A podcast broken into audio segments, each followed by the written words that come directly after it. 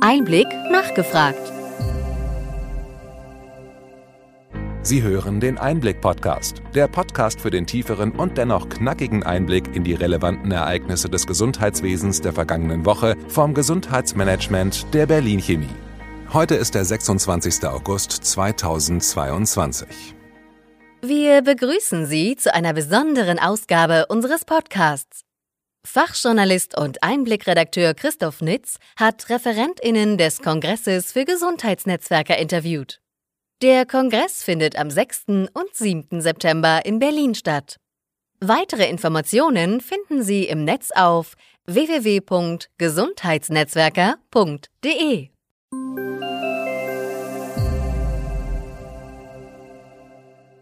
Dr. Dirk Heinrich ist seit 2018 Bundesvorsitzender des Virchow-Bundes, des Verbands der niedergelassenen Ärzte Deutschlands.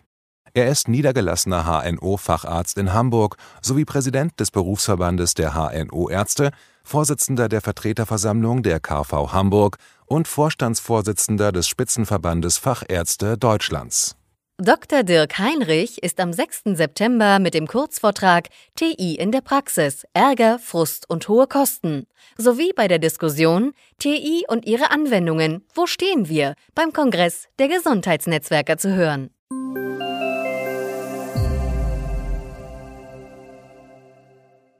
Guten Tag, Herr Dr. Heinrich. Äh, Sie sind beim 17. Kongress für Gesundheitsnetzwerker bei der Diskussion dabei, zum Thema TI und ihre Anwendungen. Wo stehen wir? Deshalb meine Eingangsfrage, wo stehen wir in der Sache?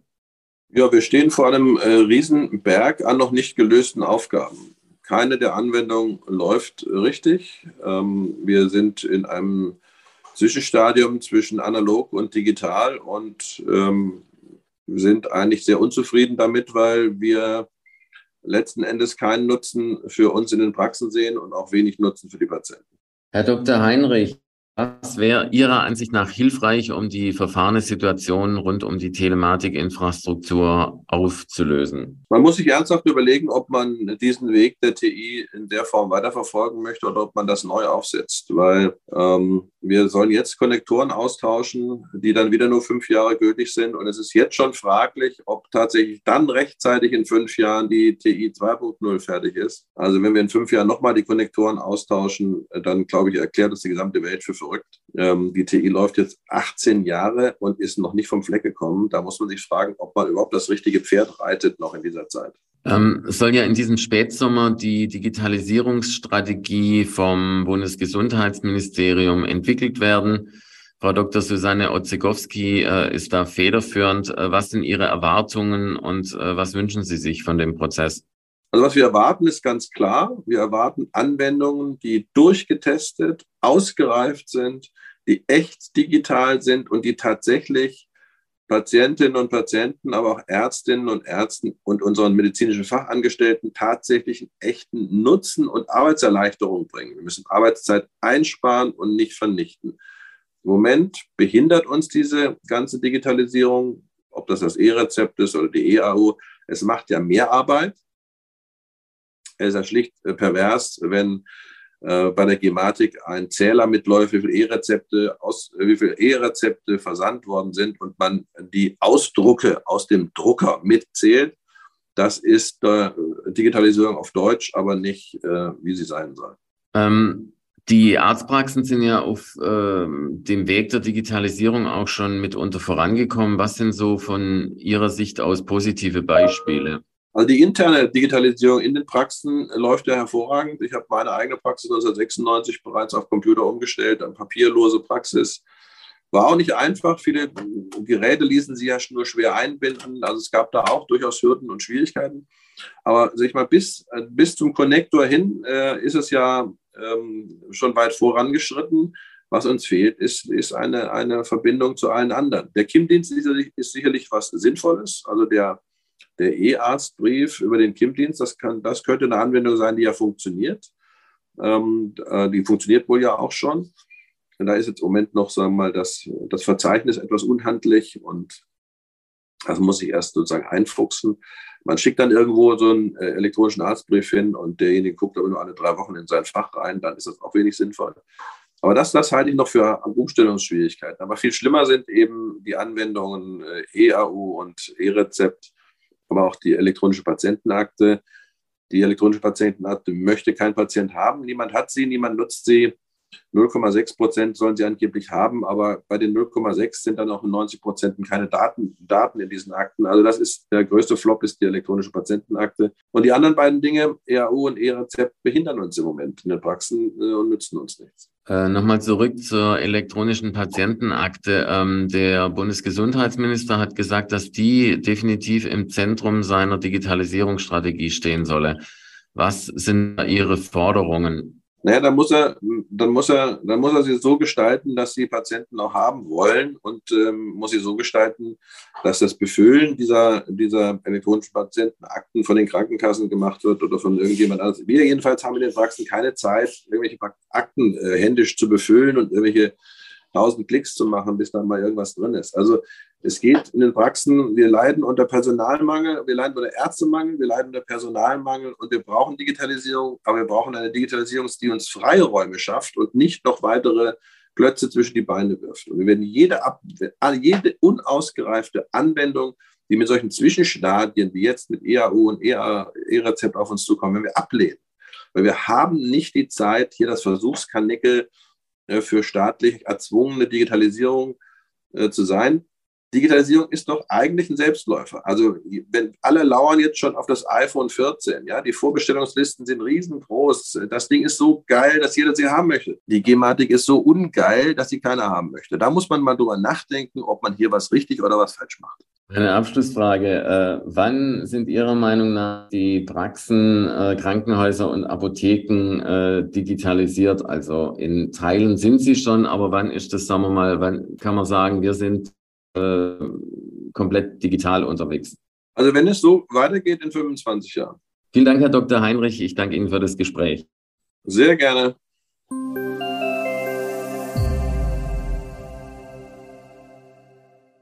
Melanie Wendling ist die Geschäftsführerin des Bundesverbandes Gesundheits-IT BVITG.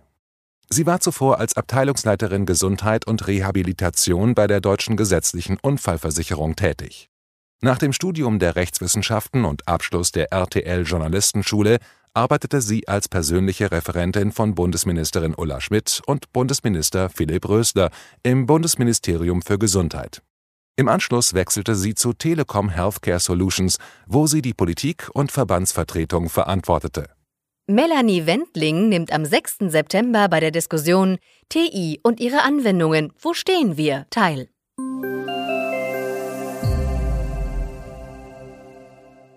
Guten Tag, Frau Wendling. Sie werden beim 17. Kongress für Gesundheitsnetzwerke am Podium Telematik, Infrastruktur und ihre Anwendungen teilnehmen. Deshalb zuerst Ihre Einschätzung der Situation. Ich bin seit 2004 im Gesundheitssystem und die Älteren unter Ihnen werden sich erinnern, das war äh, der Zeitpunkt, zu dem das Gesundheitsmodernisierungsgesetz in Kraft gesetzt wurde. Neben der Praxisgebühr gab es da auch noch so Sachen wie die elektronische Gesundheitskarte, die 2006 alle GKV-Versicherten in Deutschland haben sollten. Auf dieser elektronischen Gesundheitskarte sollte ein Chip sein, wo dann äh, verschiedene Dokumente, die den Versicherten betreffen, gespeichert werden äh, konnten. Also unter anderem ging es um einen elektronischen Medikationsplan als eine der ersten Anwendungen. Und wenn man jetzt liest, gerade kam ja die Digitalstrategie der Bundesregierung raus, 2025 sollen 80 Prozent der äh, Deutschen eine elektronische Patientenakte haben, die genau diese Funktionen eigentlich beinhaltet, die 2006 die elektronische Gesundheitskarte schon haben sollte. Dann äh, kann sich, glaube ich, jeder selber die Gedanken darüber machen, wo wir im Moment stehen. Das, was mich am meisten wirklich bedrückt, ist, äh, ganz, ganz viele haben vergessen, was eigentlich der Auslöser für die Idee zur elektronischen Gesundheitskarte und damit der Telematikinfrastruktur war. Und ich möchte doch noch mal dran erinnern. Es gab 2001 den Lipo-Bay-Skandal. Das war ein äh, großer Skandal mit vielen, vielen Todesfällen in Deutschland und man kam dann darauf, dass es eine Wechselwirkung zwischen Medikamenten sein muss, die, die diese Todesfälle ausgelöst hat. Und das war der Hintergrund, dass man gesagt hat, naja, es muss doch die Möglichkeit geben, irgendwo zentral zu speichern, welche Medikamente ein Patient nimmt, damit man rechtzeitig dann darauf aufmerksam wird, wenn eben bestimmte Medikamente nicht miteinander harmonieren. Und äh, ja, wie gesagt, ich glaube, es gerät ein bisschen in Vergessenheit. Ähm, ich finde das sehr dringlich, dass wir uns diesen Themen wirklich wieder widmen. Was ist Ihrer Ansicht nach hilfreich, um die doch verfahrene Situation bei der TI aufzulösen? Manchmal hilft es einfach, den Raum zu verlassen und wieder neu reinzukommen. Und ich glaube, das ähm, würde auch hier vielen gut tun. Wir sind in einer Situation, wo man im Moment sich gegenseitig die Schuld in die Schuhe schiebt und immer nur nach Fehlern sucht, anstatt konstruktiv nach vorne zu gucken. Und ich glaube, es würde einfach helfen, wenn man sich nochmal an einen Tisch setzt, völlig unvorbelastet, einfach mal beiseite wischt, was war, dann miteinander redet, ein Verständnis für die andere Seite versucht zu entwickeln und dann in einem wirklich gemeinschaftlichen Prozess ähm, vielleicht eine Governance-Struktur aufzubauen, die ein digitales Gesundheitswesen vom Ziel her denkt und nicht in Wegen. Manche Akteure fordern, die derzeitige Telematikinfrastruktur mit einer Verlängerung der auslaufenden Zertifikate fortzusetzen und alle Energie in die Entwicklung einer TI 2.0 zu geben. Ist dies eine Option aus Ihrer Sicht? Da würde ich immer sagen, es steht mir nicht zu, anderen Organisationen äh, vorzuschreiben, wie sie ihre Themenfelder priorisieren. Ich äh, bin eher jemand, der gerne nach vorne guckt. Und ich finde es schon mal wirklich gut, dass wir über eine TI 2.0 reden, weil ich glaube, das zeigt schon, dass eins verstanden wurde. Ähm, als damals die Telematikinfrastruktur geschaffen wurde, hat man, glaube ich, gedacht, wir denken uns jetzt ein Konstrukt aus und das ist es dann. Aber ähm, so funktioniert Digitalisierung nicht. Äh, Digitalisierung kann kein fertiger Zustand sein. Und äh, 2.0 zeigt halt, es kann ein 2.1 geben, ein 2.2 oder auch ein 3.0. Das finde ich schon mal ist ein guter Ansatz. Das andere, was ich mir wünschen würde, ich glaube, die ursprüngliche TI wurde vom Datenschutz und der Datensicherheit her gedacht. Wir wären, glaube ich, einen entscheidenden Schritt weiter, wenn wir die TI 2.0 von der Usability her denken würden. Die Digitalisierungsstrategie des Bundesgesundheitsministeriums soll unter Leitung von Frau Dr. Susanne Otzegowski ab Spätsommer entwickelt werden. Was sollte in dieser Digitalisierungsstrategie zur Telematikinfrastruktur berücksichtigt werden? Ich glaube, ähm, grundsätzlich sollte bei diesem Prozess berücksichtigt werden, dass man alle Teilnehmer, die auf diese Telematikinfrastruktur einspielen sollen, auch an einen Tisch holt. Ähm, es ist ja wirklich als partizipativer, partizipativer Prozess ausgerufen. Das finde ich auch wirklich gut. Mir fehlt nur alleine der Glaube, wenn ich mir dieses äh, gerade rausgekommene Omnibusgesetz zum Krankenhauspflegeentlastungsgesetz angucke.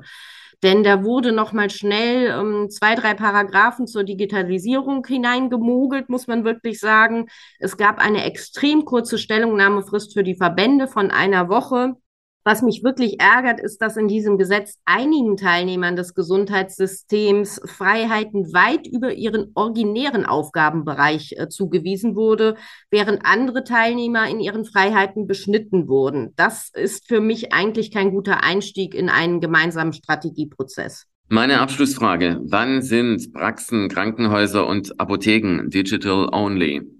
Ja, das ist wieder so, so eine, finde ich, typisch deutsche Gesundheitswesensfrage ähm, beziehungsweise Ansicht. Vielleicht reden wir einfach nicht von only, sondern mostly. Ähm, ich bin wirklich ein Mensch, der sehr digital arbeitet. Ich habe ein iPad, ich äh, mache Notizen als Sprachnotizen, ich benutze aber auch immer noch kleine gelbe Klebezettel. Und ich glaube, wir sollten einfach nicht sofort perfekt Sachen machen wollen, sondern einfach so, dass sie funktionieren. Und deswegen Digital Mostly finde ich schon ziemlich gut. Ich bin großer Fan der 80-20-Methode und ich glaube, das würde dem Gesundheitssystem auch ganz gut tun, wenn man so einfach rangeht. Frau Wendling, ich danke Ihnen für das Gespräch.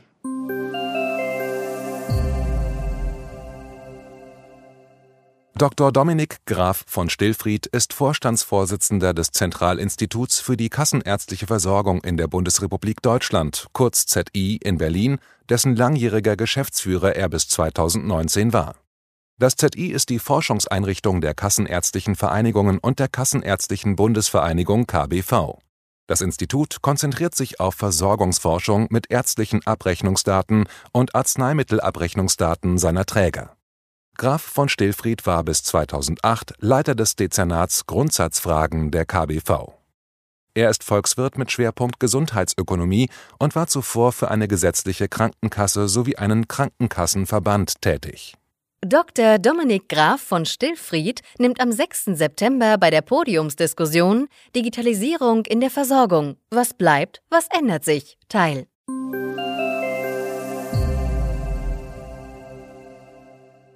Guten Tag, Herr von Stillfried. Äh, schön, dass Sie Zeit für den Einblick Podcast finden. Sie nehmen am Panel äh, Digitalisierung in der Versorgung. Was bleibt, was ändert sich teil? Und deshalb meine Eingangsfrage, was wird sich Ihrer Ansicht nach ändern? Gute Frage.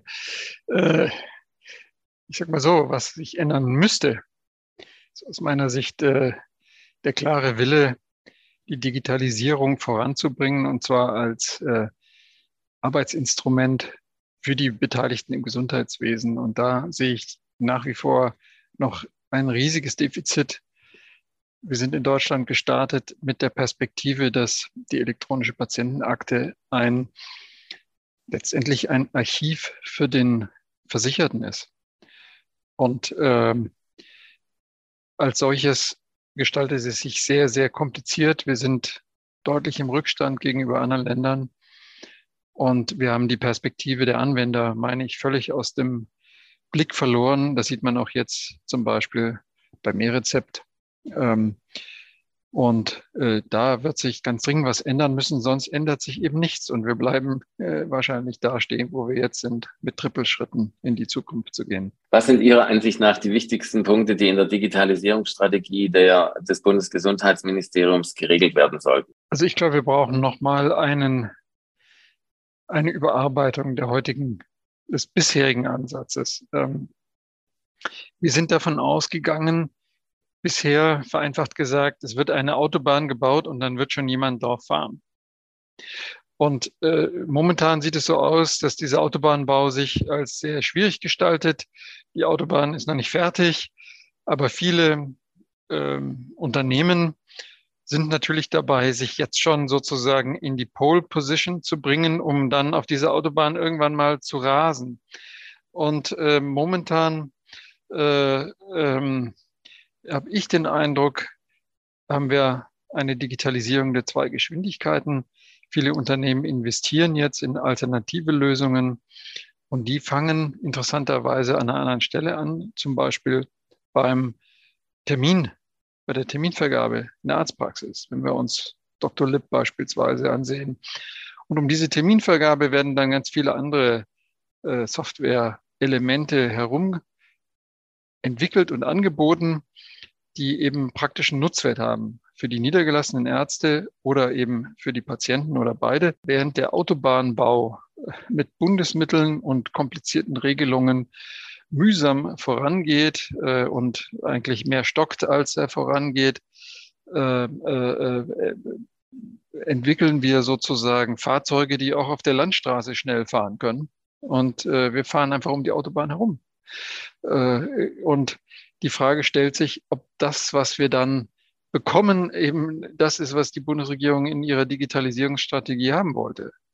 Ähm, und aus diesem Grunde würde ich sagen, äh, die Strategie müsste ganz klar an den Anreizen für die Nutzer ansetzen. Was wir in den USA gesehen haben, wo im Grunde genommen von einer ähnlich komplexen Ausgangslage wie bei uns in zehn Jahren wirklich eine durchgehende Digitalisierung geschaffen wurde, äh, äh, war ein ganz wichtiger Punkt, zu sagen, diejenigen, die mit nutzerfreundlichen Systemen und was nutzerfreundlich ist, wurde in wenigen Eckpunkten definiert.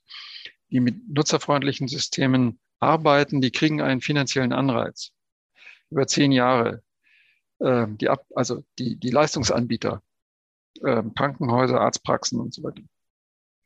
Und äh, äh, äh, nach zehn Jahren wurde dann gesagt, und wer bisher es immer noch nicht eingerichtet hat, der muss eben einen Vergütungsabschlag hinnehmen. Aber diese Förderung, die fehlt bei uns völlig.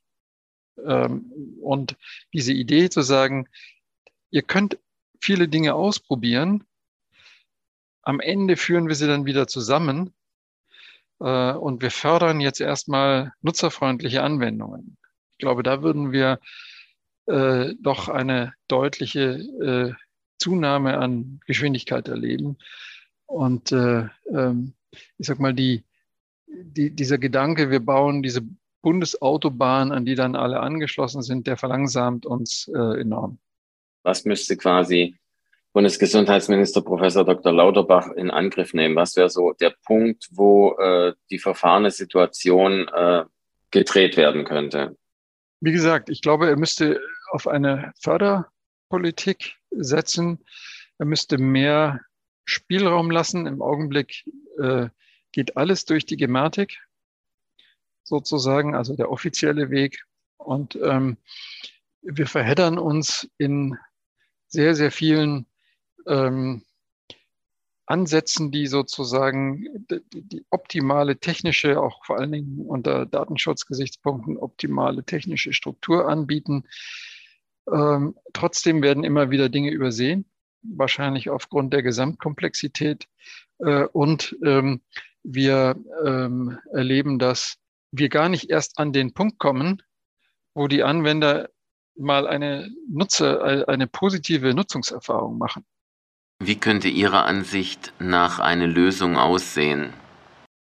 Ich glaube, wir müssten einfach bereit sein, auf ähm, eine Vielzahl von Lösungen, die anwendungsorientiert sind, zu setzen ähm, und hierfür bestimmte Förderrichtlinien zu formulieren, die eben ähm, es erlauben, dass man als Anwender sowohl als Praxis, als Krankenhaus und als Patient positive Nutzungserfahrungen macht und ähm, ähm, damit eben die Digitalisierung im Gesundheitswesen A, positiv besetzt ist und eben auch, ich sag mal, ein, ein wirklich ähm, äh, zu einer Arbeitserleichterung führt. Ähm, das erleben wir im Augenblick ja gerade nicht.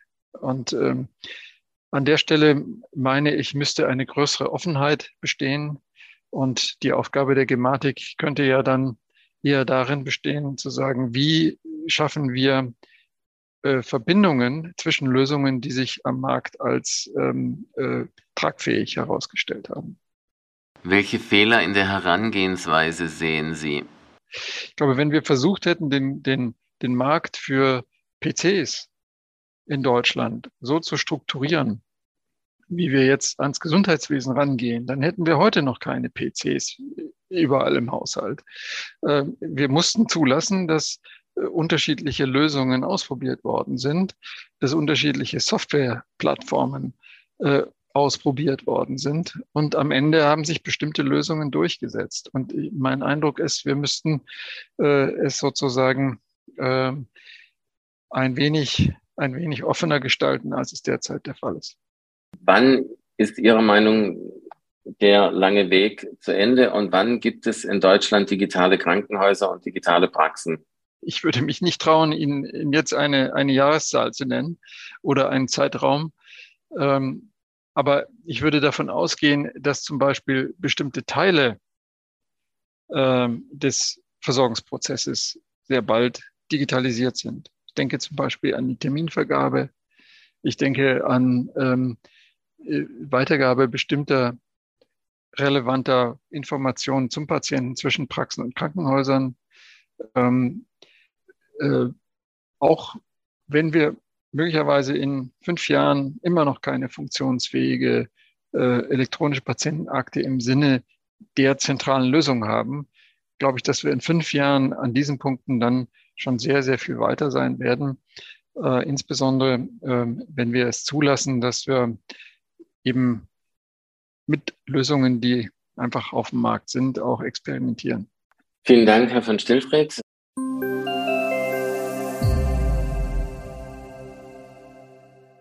Dr. Med Philipp Stachwitz berät seit Anfang 2022 die Deutsche Gesellschaft für Innere Medizin und unterstützt die Fachgesellschaft, die Digitalisierung in der Medizin aktiv mitzugestalten.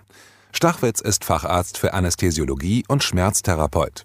Er war bis Ende 2021 Mitglied des vom Bundesministerium für Gesundheit initiierten Health Innovation Hub In früherer Position verantwortete er unter anderem den Aufbau und die Leitung der Stabsstelle Telematik, heutiges Dezernat Digitalisierung in der Gesundheitsversorgung der Bundesärztekammer und war beratend tätig für die Gematik, verschiedene Industrieunternehmen und Gesundheits-Startups sowie weitere Akteure im Gesundheitswesen. Dr. Philipp Stachwitz nimmt am 6. September an der Podiumsdiskussion Digitalisierung in der Versorgung. Was bleibt, was ändert sich beim Kongress der Gesundheitsnetzwerker teil.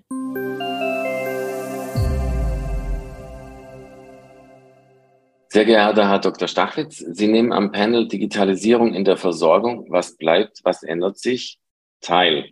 Deshalb die Eingangsfrage, was ändert sich bei der Digitalisierung? Ja, also ändern sich natürlich eine ganze Menge Dinge wahrscheinlich, denn das ist ja kein, auch wenn es oft so verstanden wird, wirklich technisches Projekt, sondern am Ende ja ein, ja, wie sagt man das, modern Change-Projekt, wo sich wahrscheinlich für alle Beteiligten sehr viel ändert. Ich glaube, im Kern ändert sich vor allen Dingen die Verfügbarkeit von Daten und das sollte aus meiner Sicht auch das wichtigste Ziel sein, dass also Daten besser und schneller verfügbar sind dann, wenn sie benötigt werden. Und das gilt für sozusagen die beiden wichtigen Aufgaben der Medizin ähm, und des Gesundheitswesens. Als erstes natürlich vor allem die Versorgung. Das heißt, dass wir in der Versorgung zukünftig, und zwar alle Akteure, einschließlich der Patientinnen und Patienten, letztendlich über mehr Informationen verfügen, vor allen Dingen dann, wenn wir sie benötigen. Aber das gilt natürlich insbesondere erstmal für die, die wir immer so als ja, Leistungserbringer, ich finde den Begriff nicht so schön, aber ich benutze den jetzt mal, weil wir haben ja die verschiedensten äh, Personen eben, das sind ja nicht nur Ärzte und Ärzte, Apotheker, ähm, das gesamte medizinische Personal, das sind ja mehrere Millionen Menschen in unserem Gesundheitswesen, dass die dann Daten zur Verfügung haben, wenn sie sie benötigen. Und das natürlich im Sinne des Patienten. Und das ist etwas, das ist auch die größte Hoffnung, die ich sozusagen wirklich nach wie vor oder weiterhin an die Digitalisierung knüpfe, dass wir das ähm, damit schaffen. Und natürlich aber genauso wichtig auch die Verfügbarkeit von Daten für die Forschung. Äh, heute ist es in praktisch allen Aspekten unendlich schwer, ähm, überhaupt an Daten zu kommen. Äh, warum das so ist, da könnten wir jetzt äh, Bücher mitfüllen. Da gibt es verschiedenste Gründe, ähm, überhaupt an Daten zu kommen, in den richtigen Formaten an Daten zu bekommen. Ähm, Daten auszuwerten. Das gilt auch zum Beispiel für Arztpraxen. Das ist das, was sich im Kern hoffentlich ändert. Wäre das auch Ihre Anforderung an die Digitalisierungsstrategie, die ja jetzt ab Spätsommer im Bundesgesundheitsministerium unter Leitung von Frau Dr. Susanne Otzegowski erarbeitet werden soll? Man muss vielleicht mal, wenn man über die Digitalisierungsstrategie spricht, äh, sich kurz überlegen, äh, das ist natürlich eigentlich etwas, äh, das hätte man vor, ja, 20 Jahren tun müssen ähm, oder seit 20 Jahren. Das ist ja etwas, was viele Menschen äh, immer wieder auch eingefordert haben und gesagt haben, die, die unterschiedlichsten Partnerinnen und Partner, ähm, vor allen Dingen der Selbstverwaltung, die ja lange Gesellschafter der Gematik, also sozusagen alleine waren, ohne das BMG, ähm, hätten viel früher eine Strategie festlegen müssen. Aus meiner Sicht der wichtigste, das heißt nicht, dass es nicht trotzdem richtig ist, das jetzt endlich zu tun. Also ne, man muss nur sehen, wir haben natürlich sehr vieles schon längst angefangen. Also wir sind ja noch weniger auf der grünen Wiese als vor 15 Jahren. Es sind ja viele Dinge angestoßen worden, gerade auch in den letzten Jahren, was aus meiner Sicht sehr wichtig und positiv ist. Ähm, wenn man eine Strategie festlegen will, braucht man aus meiner Sicht als allererstes eine Vereinigung oder Vereinbarung von Zielen. Das heißt, alle, die dort beteiligt werden, müssen sich gemeinsam auf wesentliche Ziele, und zwar durchaus konkrete Ziele, einigen. Und da ist ein Ziel nur zu sagen Verfügbarkeit von Daten. Das ist eben kein messbares Ziel. Und so wie ich gelernt habe, müssen Ziele messbar sein. Das heißt, man muss sehr konkrete Ziele kurz-, mittel- und langfristig festlegen. Umso weiter man in die Zukunft guckt, umso etwas inkonkreter dürfen sie werden. Aber ich glaube, ohne Zielfestlegung kann man keine Strategie sich überlegen. Und man muss sich auf die Ziele einigen. Das ist aus meiner Sicht eines der wesentlichen Probleme, die wir in den letzten, ja, ich überschaue jetzt wirklich 20 Jahre äh, eigentlich hatten, dass Ziele nicht konsentiert und festgelegt wurden, sondern eigentlich die Beteiligten immer unterschiedliche Ziele hatten. Wir müssen festlegen, dass wir und wen wir wie beteiligen. Denn wir beteiligen bisher vor allen Dingen Institutionen äh, und die nehmen für sich zwar in Anspruch, dass sie jeweils diejenigen repräsentieren, für die sie stehen. Ich spreche mal jetzt für die Ärzteschaft zum Beispiel, aber da gibt es auch Krankenhäuser, andere Apotheker und so weiter. Was aber passieren muss, ist, Wir müssen Beteiligte vor Ort integrieren und einbinden. Das ist immer wieder versucht worden. Das wird auch in den letzten zwei, drei Jahren, zum Beispiel durch die Gematik, wie ich finde, sehr viel intensiver versucht. Und das ist der richtige Weg. Aber das muss viel, viel intensiver passieren und das muss sozusagen institutionalisiert werden. Und anhand der Erfahrungen, die die Beteiligten machen, muss man dann eben auch immer wieder neu justieren, ob das, was man jetzt einführt, sinnvoll ist, richtig ist, ob das überhaupt funktioniert. Die Verbraucherinnen und Verbraucher sind immer digitaler unterwegs. Sie sind von ihrer Bank, von ihrem äh, Buchkauf bei Amazon oder was auch immer, sie sind es gewohnt, dass Dinge digital funktionieren. Ähm, man hört inzwischen auch aus der Politik, sagen wir mal, die Signale, dass äh, die ähm, Gesundheitswelt daran vorbeigeht. Äh, sehen Sie da eine Diskontinuität, Diskontinuität und wie könnte man die auflösen? Wenn man sieht, an, äh, wie, ich sag mal, unterdurchschnittlich digitalisiert ähm, Arztpraxen und Krankenhäuser sind, wobei ich gar nicht unbedingt meine, wir sind ja nicht äh, undigital. Die allermeisten Einrichtungen im Gesundheitswesen selbst sind ja bereits ausgestattet mit, mit digitalen Werkzeugen und zumindest stehen da Computer, mit denen gearbeitet werden kann. Wenn man allerdings dann auf die Bildschirme guckt, muss man sagen, an vielen Stellen, das gilt für ambulante wie stationäre Versorgung, ist die Software, die dort zum Einsatz kommt, ähm, also wirklich weit entfernt von den Seh- und Arbeits- oder sagen wir mal Nutzergewohnheiten, die man eigentlich ähm, im jetzt da sind wir im dritten Jahrzehnt des 21. Jahrhunderts so hat. Ja, da ist Software noch aus dem letzten Jahrtausend äh, und die sieht auch oft noch so aus. Ähm, also äh, natürlich gibt es da einen riesen Unterschied zu den Digitalisierungserleben, was wir sonst haben. Und was uns vor allen Dingen aber strukturell ja wirklich immer noch fehlt und woran wir ja ganz hart alle arbeiten im Moment, ist ja die Vernetzung, die digitale. Das ist ja der ganz entscheidende Schritt, dass wir eben nicht digital vernetzt sind, was wieder um eingangs äh, nochmal darauf zu kommen, eben auch zur mangelnden Verfügbarkeit nach wie vor von Daten sehr stark beiträgt. Das, ja. Der Bundesgesundheitsminister Professor Dr. Karl Lauterbach hat gesagt, dass in die Strategie sicher die EPA als zentrales äh, ähm, Element äh, äh, eingefügt werden solle. Und dort hapert es ja, wir haben, sagen wir mal, äh, unter einer Million Nutzerinnen der äh, EPA. Ähm, wie kann Ihrer Meinung nach die EPA erfolgreich gemacht werden? Also ähm, zwei Punkte und die betreffen die beiden letztlich wesentlich Beteiligten. Also die einen Beteiligten sind ja die Menschen, die im Gesundheitswesen arbeiten und natürlich die Ärztinnen und Ärzte.